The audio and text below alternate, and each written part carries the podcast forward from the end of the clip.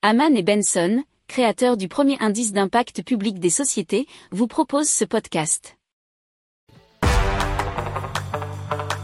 Le journal des stratèges.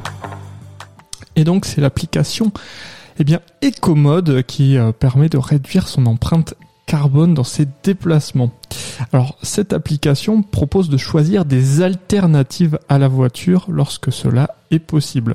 Alors Ecomode, euh, comme nous dit 24matin.fr, propose des trajets alternatifs bas carbone.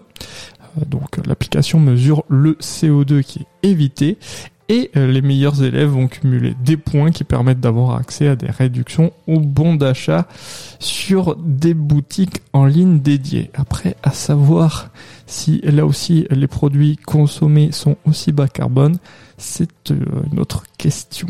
Alors, 37 euh, communes de la métropole toulousaine bien, vont pouvoir être reliées à Ecomode et cette application a été créée suite à un partenariat entre Toulouse Métropole, Tisséo, Airbus et Sopra Steria. Elle est financée par Total Energy, EDF et Carrefour. Alors, les responsables des commodes espèrent d'ici la fin de l'année avoir environ 15 000 utilisateurs et plus de 30 000 en 2023. Alors, un chiffre intéressant, c'est que 60% des déplacements le sont dans le cadre des trajets domicile-travail.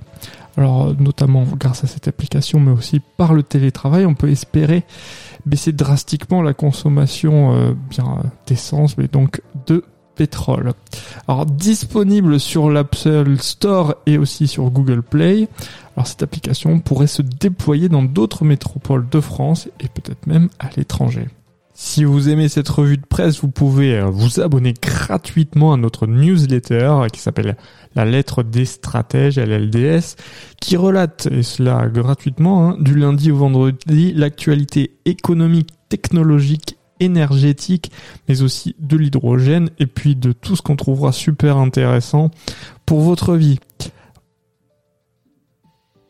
Pour approfondir ces sujets, abonnez-vous à la newsletter de Haman et Benson et écoutez nos autres podcasts que vous retrouverez dans les notes de l'émission ou sur notre site internet.